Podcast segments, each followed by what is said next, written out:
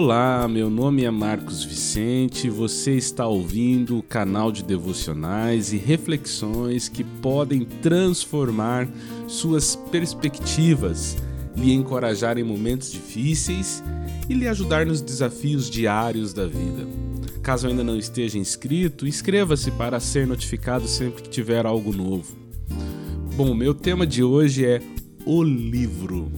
Baseado no capítulo 56 de Salmos, onde nós encontramos grande fonte de conhecimento e inspiração para o dia a dia, vamos olhar a história de Davi quando ele estava fugindo de Saul e chega a uma cidade chamada Gat.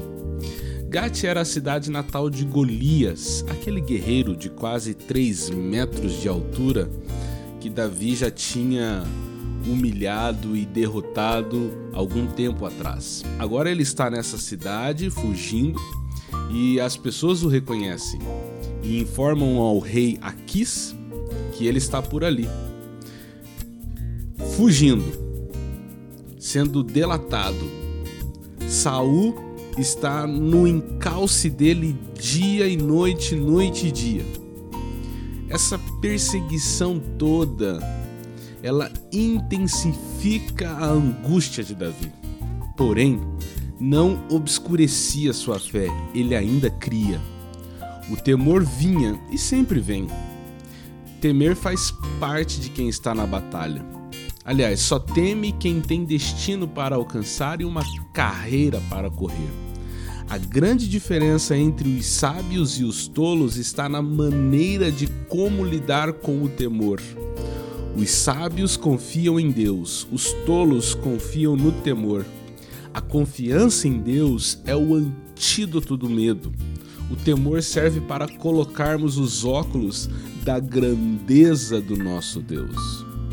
No versículo 8, Davi faz uma afirmação poética. Ele diz Deus tem um livro tu observas atentamente cada movimento meu nas noites de aflição. Cada lágrima foi registrada em teu livro, cada dor transcrita em teus registros. Deus tem um livro no qual registra toda lágrima e dor. Não há uma só lágrima que você tenha derramado que não tenha sido anotada.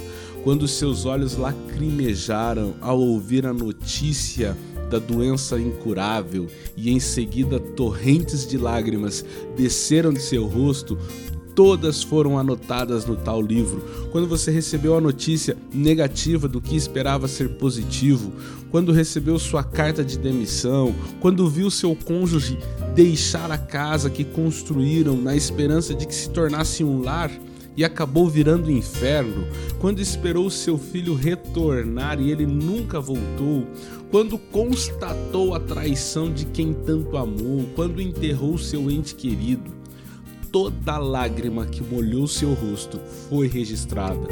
Todos os passos de peregrinação pelo deserto de dores foram contados e anotados. Deus tem um livro cuja capa está escrita seu nome.